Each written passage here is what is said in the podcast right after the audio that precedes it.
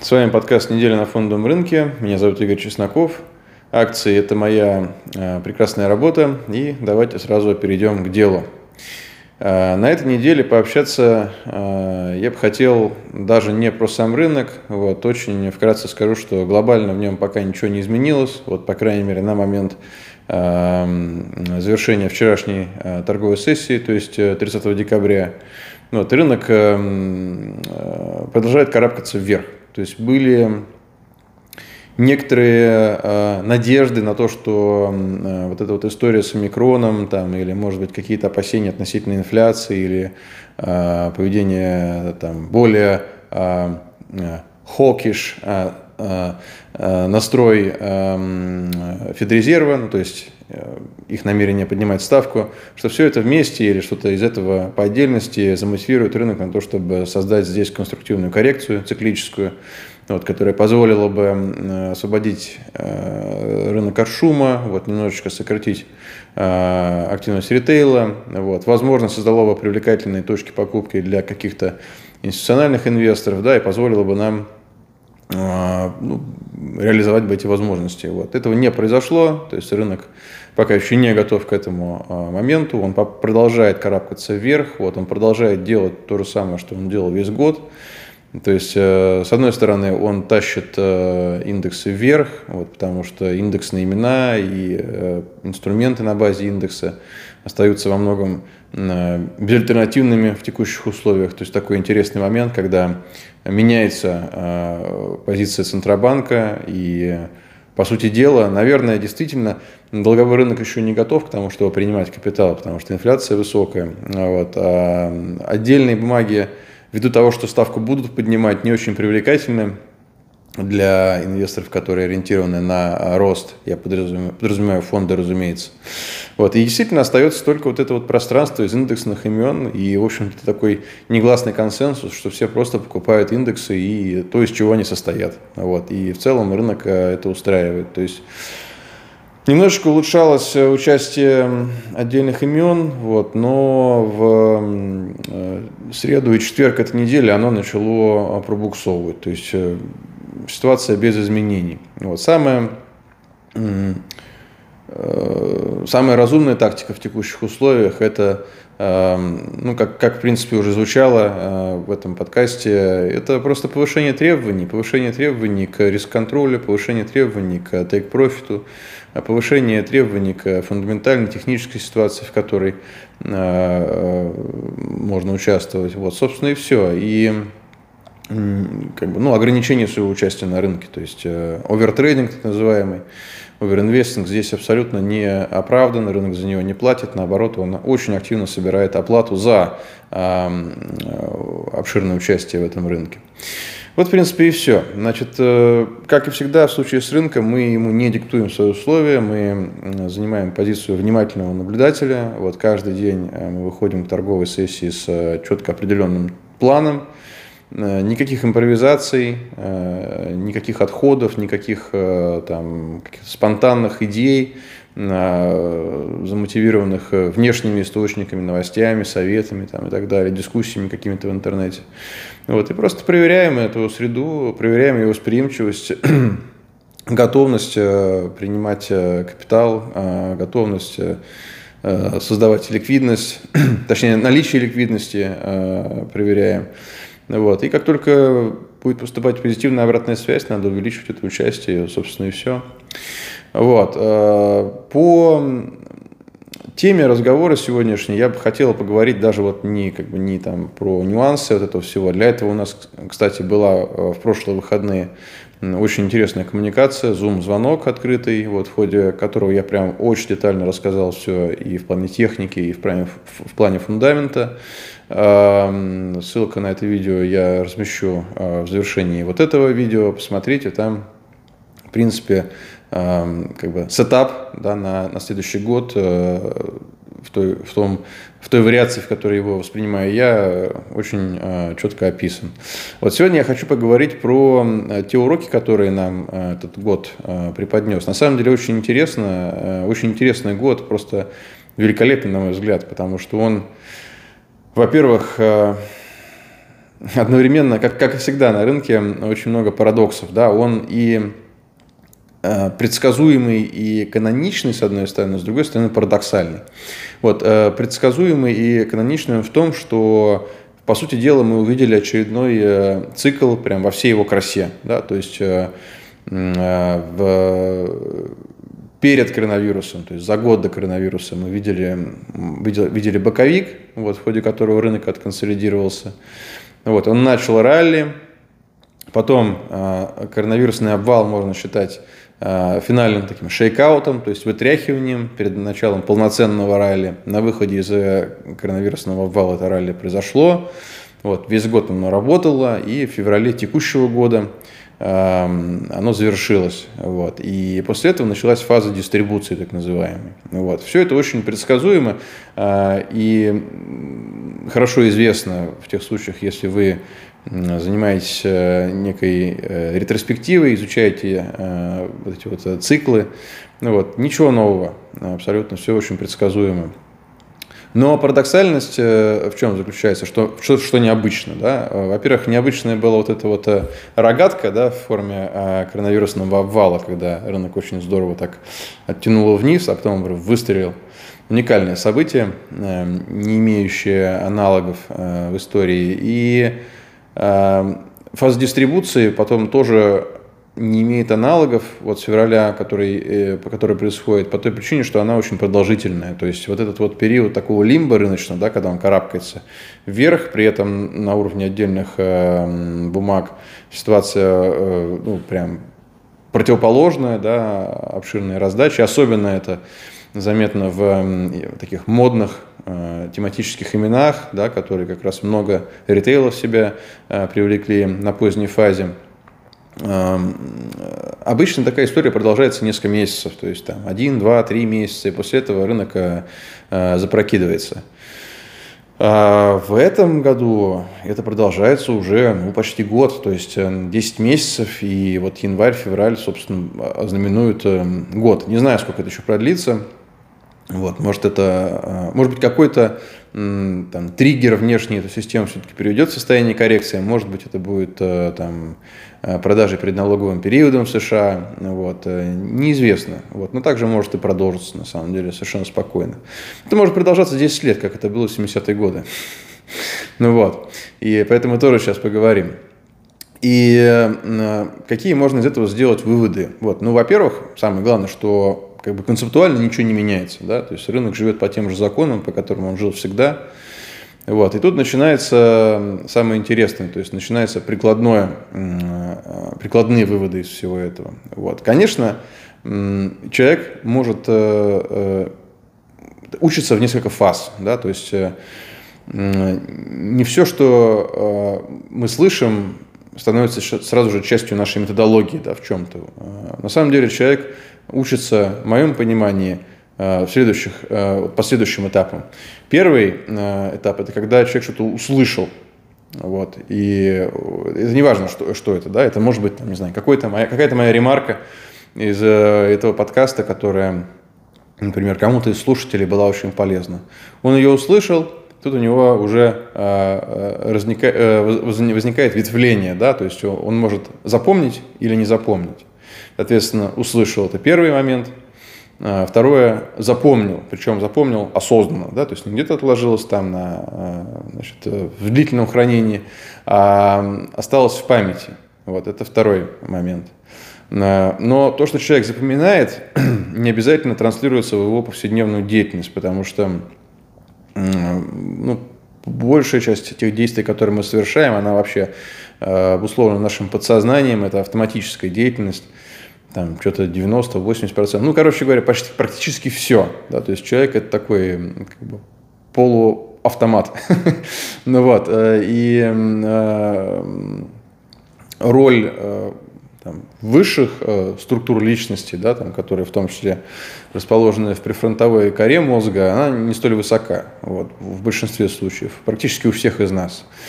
Вот, и тут возникает новое ветвление. То есть помнить это одно, а понять, наверное, да, понять это другое. Вот. И на уровне понимания, то есть когда человек сначала услышал, потом он запомнил, потом э, он понял, и после этого начинает, начинается период некой механической деятельности. То есть на основе понимания, вот, наша как раз э, префронтовая кора, э, самые новые отделы э, мозга берут контроль, сознательный контроль, волевой так называемый контроль, и в рамках этого контроля мы начинаем что-то делать. Э, это обычно сопровождается неким стрессом, потому что это новые, эм, новые паттерны поведения, которые еще пока не, как так, не привели к изменению структуры самого мозга. То есть вот э, это процесс обучения, по сути дела, который сопровождается нейропластичностью, тем, что в мозгу формируются новые связи. И это такой вот период, когда человек просто начинает э, что-то делать. Вот. И, наконец, финальный этап обучения – это э, то, когда человек это осознает. Это моя терминология, то есть это как бы, ну, этого нет в учебниках, но э, осознание – это момент, когда, во-первых, с одной стороны, э, вы это понимаете. То есть как это, это сложновато а, а, облечь слова, но это момент, когда новый навык или там какая-то идея или установка становится частью а, вашего естества. И вот тогда вы ее понимаете, вы ее осознаете. Вот. Еще это называют, по-моему, интериоризация, то есть это становится как бы частью личности, интегрируется. Вот. И тогда в большинстве случаев а, соблюдение вот этих вот там методик, э, правил, неважно, что это справедливо вообще для обучения чему угодно, в принципе. И для а, изучение вообще чего угодно. То есть это не обязательно навыки, да, это может быть там какая-то идея, там, философия, религия и так далее. Вот. И тогда, э, когда человек это осознает, когда это интериоризировано, это становится частью его естества и тот фильтр, через который он воспринимает реальность уже. Вот. И еще раз повторю, да, то есть услышал, запомнил, понял, осознал. Это вот четыре фазы обучения. Э, фондовый рынок э, в этом контексте чем примечателен, что э, он пластичен. То есть, условно говоря, когда мы говорим про получение навыков там, в какой-то профессии, да, например, там, врач, да, вот у врача есть некая процедура осмотра пациента, который к нему приходит. Вот эта процедура, она плюс-минус одна и та же. Вот у нее есть очень четкие ветвления – вот. И более того, у него есть э, четкие регламенты, которые говорят ему о том, как эти ветвления должны происходить, да, то есть как развивается ситуация, как реагировать на там, один сценарий, второй сценарий, на их совокупность и так далее. Вот. Безусловно, врач, если он э, там, продвинутый, открытый, он изучает какие-то передовые методики, он обогащает э, свой опыт, добавляет что-то от себя. Вот. Там есть, опять же, разные фазы обучения, да, там как там, подмастерье, э, там, первое, да, это когда, условно говоря, просто пускают э, в артель, да, второе это подмастерье, вот, потом это там младший мастер, да, потом мастер, а потом это там грандмастер. Вот, у каждой фазы есть свои э, особенности, вот про них тоже можно отдельно поговорить. А, и врачам, и всем остальным проще, чем инвесторам и трейдерам, потому что у них, во-первых, эти регламенты в принципе есть, там есть, конечно же, свои нюансы, есть обычно отраслевой консенсус, который там пытается подвинуть какая-то новая парадигма, да, но в этом во всем можно маневрировать и, в общем-то, брать лучшее из двух миров для себя совершенно спокойно. Вот, в отношении фондового рынка никаких регламентов нету. Вот, есть изобилие э, абсолютно бесполезной и вредной информации, вот, в которой можно запутаться. Есть э, значит, эмоциональные, эмоциональные аспекты. Вот я абсолютно не, не, не принижаю требований других профессий к национальной устойчивости, но в фонде они очень выражены, и, может быть, обратная связь, может быть, чуть-чуть побыстрее просто наступает вот в форме э, ПНЛ, да, дневного, который сразу же говорит нам о том, что сделано так, что сделано не так, возможно, вот, если это часть методики. Ну, так вот, э, э, в отношении фондового рынка вот эта история про обучение, она немножечко усложняется, потому что здесь возникает еще эффект лягушки, да, которую, как вы, наверное, знаете, там можно сварить э, медленно, да, она этого не заметит и погибнет. Э, вот. Если сразу бросить ее там, в горячую там, воду, да, то она оттуда выпрыгнет. Вот. Если постепенно сделать, то э, она может этого якобы не заметить. Вот. Здесь эта метафора очень актуальна, потому что основной урок э, этого года в том, что надо быть очень э, э, чувствительной лягушкой. надо очень четко понимать, эм, э, чувствовать температуру среды вокруг себя, да, потому что основные проблемы у инвесторов, с которыми я общаюсь сейчас, э, возникли из-за того, что не все из них смогли эм, адаптироваться к новым условиям. Вот. Был период фазы роста, фаза роста завершилась, а инерция осталась. Вот. И инерция в чем? Там не только инерция, там еще так называемый инвестиционный паралич тоже есть. Про это я тоже э, сейчас упомяну кратко. Хотел подробнее рас, э, рассмотреть э, в Инстаграме. Э, там есть два эффекта. Первое, э, инерция в том, что возникает желание вести себя так же э, в расчете на получение такой же обратной связи. То есть раньше инвестор покупал что-то, да, ну, зачастую достаточно рандомно, то есть случайным образом получал награду.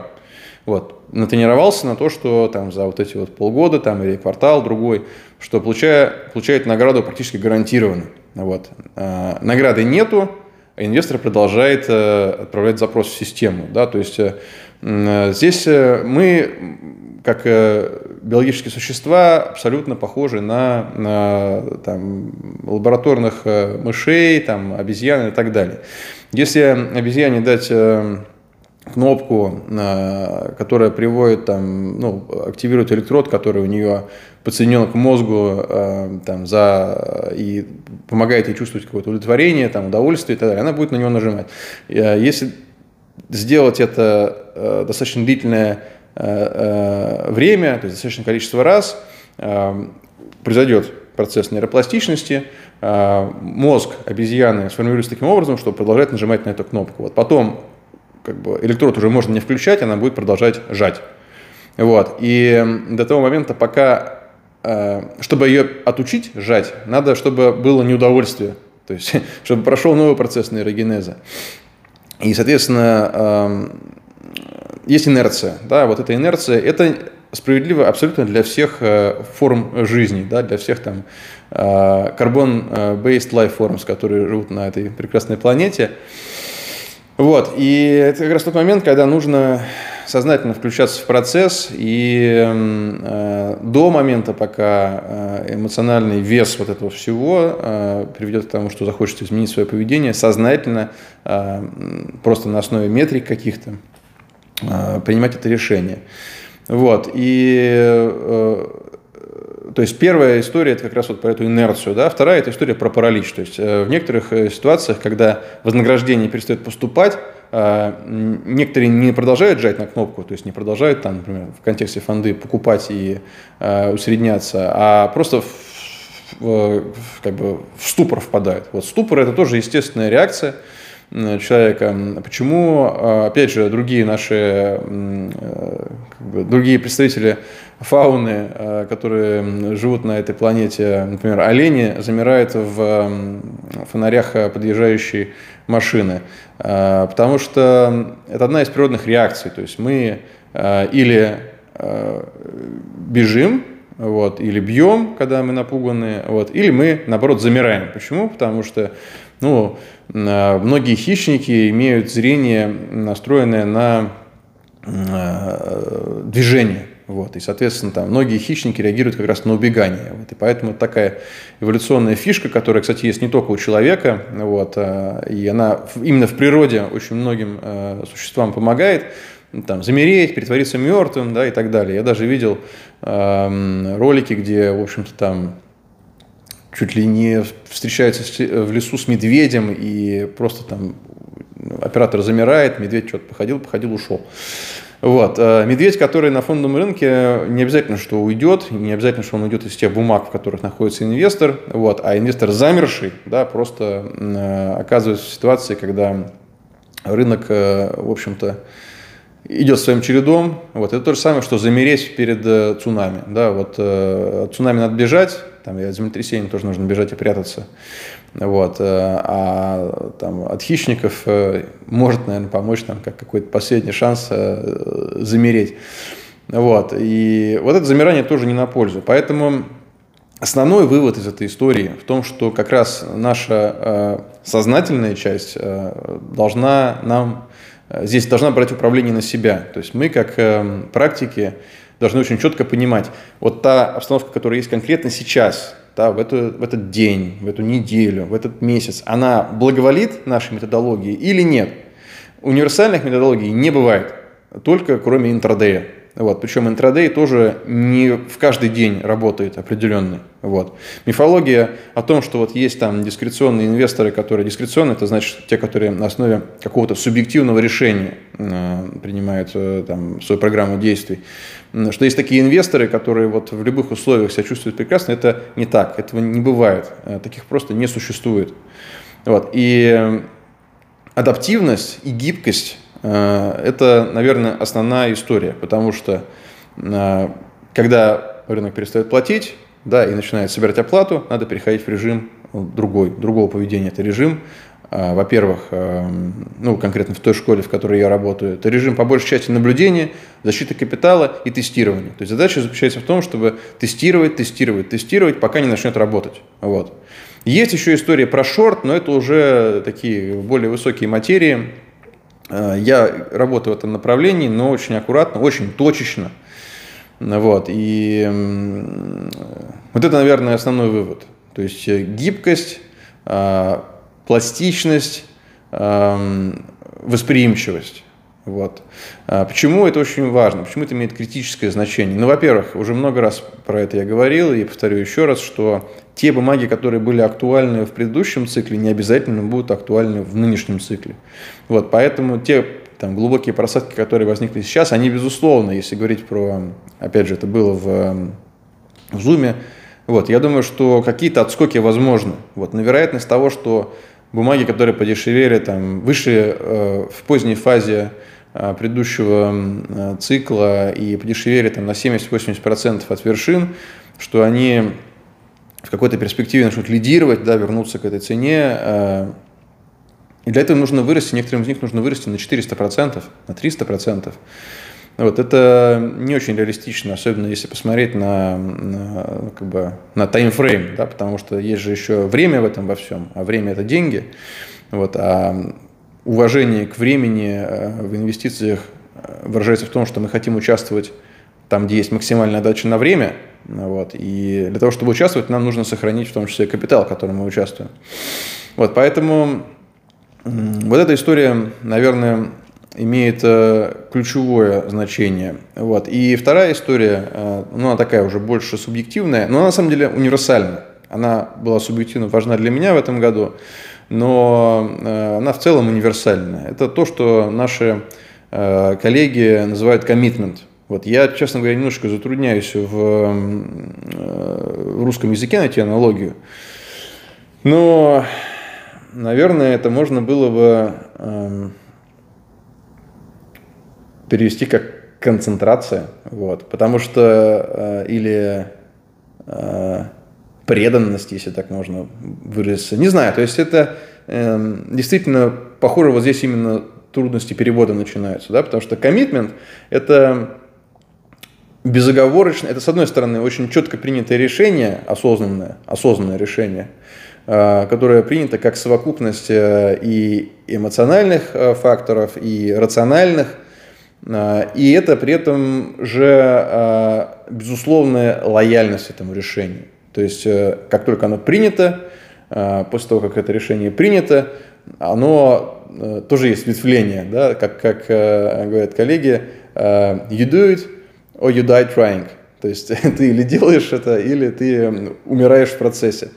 То есть безоговорочное решение. Это звучит жестко, да, так как бы, ну, жестко, да, так как бы шероховатая такая э, метафора. Вот. Но на самом деле в отношении э, фондового рынка и, в принципе, в отношении э, вообще любого ремесла и дела, да, дела которого которое можно считать именно своим делом, да, то самое дело, которое пишется с большой буквы. Надо коммититься, вот, и надо принимать решения. И здесь еще есть очень важный момент – что когда мы коммитимся на какую-то историю, да, то есть на какое-то призвание, ремесло, мастерство, там, идею, проект, э, все что угодно, деятельность, то мы э, принимаем не только бенефиты этого всего дела, не только отдачу, но мы принимаем на самом деле в первую очередь тот процесс, который мы, э, в который мы вступаем в связи с этим. Да? Поэтому я постоянно говорю про процесс, что процесс очень важен. Процесс это самое главное. Потому что когда ты говоришь себе «я инвестор на фондовом рынке», то это не обязательно там одежда или там часы, да, или там какой-то эмоциональный э, там, фидбэк от этого всего. То есть не внешнее, это внутреннее. А, это то, как ты думаешь, это то, что ты делаешь, это то, как ты планируешь свой день, это то, как ты распоряжаешься своими ресурсами, это то, как ты принимаешь свои решения в отношении там, своей карьеры, там, ну, всего, по сути дела, да, режима, там, в общем, это все, что касается, касается всех сфер жизни. При этом инвестирование, инвестирование это на самом деле очень э, требовательная действительно профессия, потому что она, потому что инвестирование в мире идет э, независимо от нас, да, то есть если вы не знаю, там, начинаете э, карьеру какую-нибудь э, там, флориста, например, да, или художника, у вас всегда есть выбор. Вы можете или писать картину, или не писать картину. Можете там делать какие-то декорации или не делать декорации. Вот. И, в общем-то, ваш процесс, он под вашим контролем полностью. Вот. А рынок работает практически всегда, там, за небольшим исключением э, ограниченного количества праздников. Вот. И э, мы очень плотно интегрируемся в эту среду. Вот, и в том числе это история, которой гарантированно нужно уделять время, да, каждый день, там, рынок работает в определенные часы. Вот, поскольку мы говорим сейчас на этом языке, да, и это русскоязычная коммуникация, то понятно, что эти часы не, не те, у которые есть у наших коллег из Северной Америки там, да, или там, Западной Европы и так далее. Вот. Вот это весь коммитмент. И еще очень важно, не только процесс мы принимаем, но и риски – Потому что любая э, профессия э, имеет э, определенные риски, которые, ну, как бы некую там ахиллесову пяту, вот, которые нельзя избежать. И вот это, в моем понимании, есть коммитмент. И как раз, вот опять же, такое развилка, да, есть в восприятии. Некоторые пришли на рынок э, и приходят, и это абсолютно нормально. Я, кстати, сейчас никого не критикую. Вот, это естественно. Вот, но Э, я говорю об этом, может быть, э, ну, во-первых, чтобы, э, чтобы было проще вот этот диалог вести самостоятельно. Надо понять, зачем вам инвестиции, вот, зачем вам этот процесс, зачем вам эти риски. Ну, вот. В принципе, платит все, что делается нормально. То есть хороший сапожник зарабатывает хорошо, вот, потому что он может создать бизнес – там, не знаю, хороший флорист прекрасно зарабатывает, хороший юрист, хороший стоматолог, там, не знаю, хороший таксист, все они могут масштабировать, э, все они могут создавать бизнесы. Да, у нас рыночная экономика, экономика, экономики, э, и все, любой профессиональный э, бэкграунд можно превратить в бизнес, особенно сейчас, да, когда есть интернет, когда все можно продавать через интернет и так далее. И бизнес платит, хороший бизнес хорошо платит. Э, там есть свои особенности. Вот, он, безусловно, также требует коммитмента, так называемого. Вот. Он другой, он просто другой. Вот, он не лучше, не хуже. Там есть свои челленджи, вот, которыми тоже изобилует эта система. Вопрос в том, э, какие челленджи вы выбираете для себя, когда говорите себе «я инвестор» или «я трейдер». Вам нравятся эти челленджи? Вам нравится текущий год? Эм, и это не ирония, то есть это правда, потому что не так давно я говорил с э, коллегами, вот, э, и э, ну, прозвучала такая история, там, кто как этот год провел, кто что думает, точнее, да, что, что, что это хороший год, плохой год. Вот я считаю, что это прекрасный год, это великолепный год, потому что он сейчас нам позволяет выковывать те навыки, которые э, при наступлении следующего э, периода, щедрого на рынке, да, хорошего тренда, выраженного тренда, э, позволят, во-первых, сохранив то, что было создано в предыдущий э, период и заработав в текущем году, быть готовыми в плане финансовом и в плане ментальном к тому, чтобы реализовать эти возможности. Вот. И каждый раз, когда мы реализовываем возможности, когда они есть, и защищаем капитал в тот момент, когда их нету, мы позволяем работать сложным процентом. Да, основная магия как раз вот этого бизнеса, а, но там, одно из чудес света, по выражению Уоррена Баффета, сложные проценты. Вот так мы и позволяем это делать. Вот, и поэтому на эти вопросы очень желательно иметь очень четкие ответы. Вот, я для себя эти ответы нашел в этом году, вот, и я за это тоже очень э, благодарен и очень этому рад. Вот, э, даже несмотря на то, что все вот эти челленджи, которые сейчас есть, и рынок действительно, ну, непрост, скажем так. Ну, во-первых, э, если присмотреться к нему, и если у вас уже есть методология, э, то вы понимаете, что глобально рынок остается рынком. Вот, и здесь есть... Э, я месяца, по-моему, два назад сказал, что я определенные доработки сделал к методике, которые позволяют ее использовать в текущих условиях. И это правда, это работает. Вот, немного по-другому, но это возвращает чувство контроля над происходящим. Это прекрасно. Вот. Эм, то есть есть на самом деле пространство для работы даже в текущих условиях. Просто эм, оно э, сейчас уже невозможно на уровне хобби, на уровне так, так называемого развлекательного инвестирования. Да, это, то, э, ну, это полноценный рабочий день, к которому надо готовиться, вот, в ходе которого там есть э, фаза подготовки к торгам, обширная очень фаза, то есть она сейчас занимает там, ну, часа 4, наверное, 4-6 часов. Вот. Есть фаза самих торгов, вот. поскольку все требует гораздо большего внимания, то это не то, что там поторговал час-два в начале, да, поставил э, стопы и ушел. Э, нет, надо погружаться дальше в торговую сессию, смотреть э, за развитием событий, действовать вот, по четкому алгоритму, который теперь уже понятен и так далее. Вот. Э, Поэтому вот такие вот выводы. Поэтому я хотел бы просто пожелать, э, завершить точнее эту коммуникацию э, такими пожеланиями. Да? Во-первых, э, даже в таком порядке. Коммитмент. Если вы это смотрите, особенно если вы это смотрите сейчас, 31 числа, то вы уже относитесь к элите. Это правда. Я так считаю, потому что всегда великие достижения начинаются с э, коммитмента, да, вот с, с этого самого.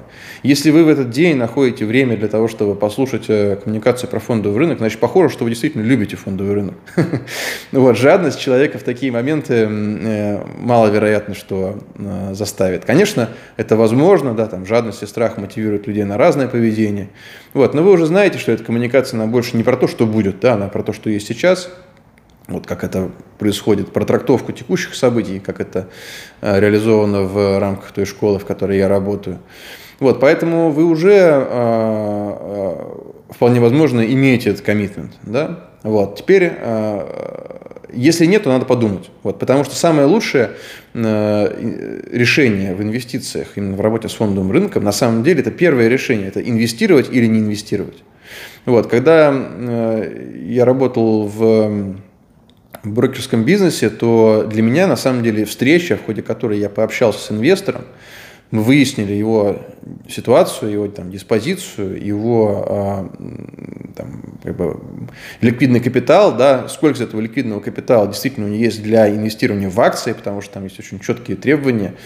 Вот. Они, опять же, а, ну, они просто обусловлены здравым смыслом, да, и очень вкратце они гласят о том, что э, если вы не full-time инвестор, то инвестиции в акции для вас должны э, быть э, как бы глобально э, ну, незаметными на самом деле. То есть они должны быть э, в контексте общей инвестиционной структуры. Вот про это можно поговорить. Я про это говорил, кстати, в коммуникации «хороший инвестор, плохой инвестор». А, если мы выясняли, что человек к этому не готов, или он не готов принять риски, которые э, в связи с этим возникают, в том числе эмоциональный, риск эмоционального давления, э, вот, это основной риск на самом деле, когда вы знаете, что вы делаете.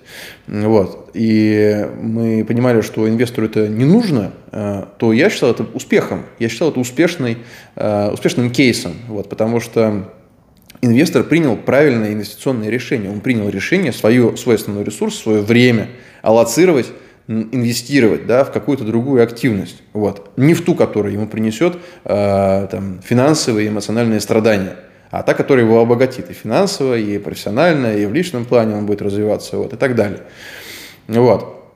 Поэтому э, второе Э, как, точнее, вот это пожелание про коммитмент, да, если у нас уже есть, то все здорово, вот, я желаю вам э, великих достижений, вот, обучения и дальнейшего развития, вот, но также я желаю вам, если вы еще не знаете, есть ли у вас этот коммитмент, понять, нужно ли это вам, вот, потому что это ваше инвестиционное решение э, номер один, вот, и если вы в теме, если вы один или одна из нас, вот э, тех, кому вот это, э, этот бизнес, э, этот челлендж, это э, интеллектуально-эмоциональная э, игра э, близка, и вы действительно любите это, э, то я желаю вам просто быть более адаптивными, более гибкими вот, в текущих условиях, потому что э, надо понимать, когда они нам благоволят, надо понимать, когда они нам не благоволят.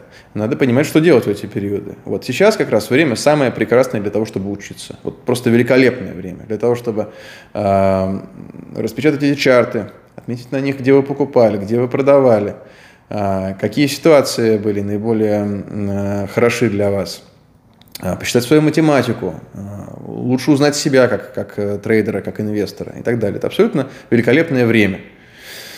Вот, и поэтому, завершая этот год, я желаю э, нам всем побольше этого самого э, великолепного времени, не только в плане обучения, но и в плане перформанса.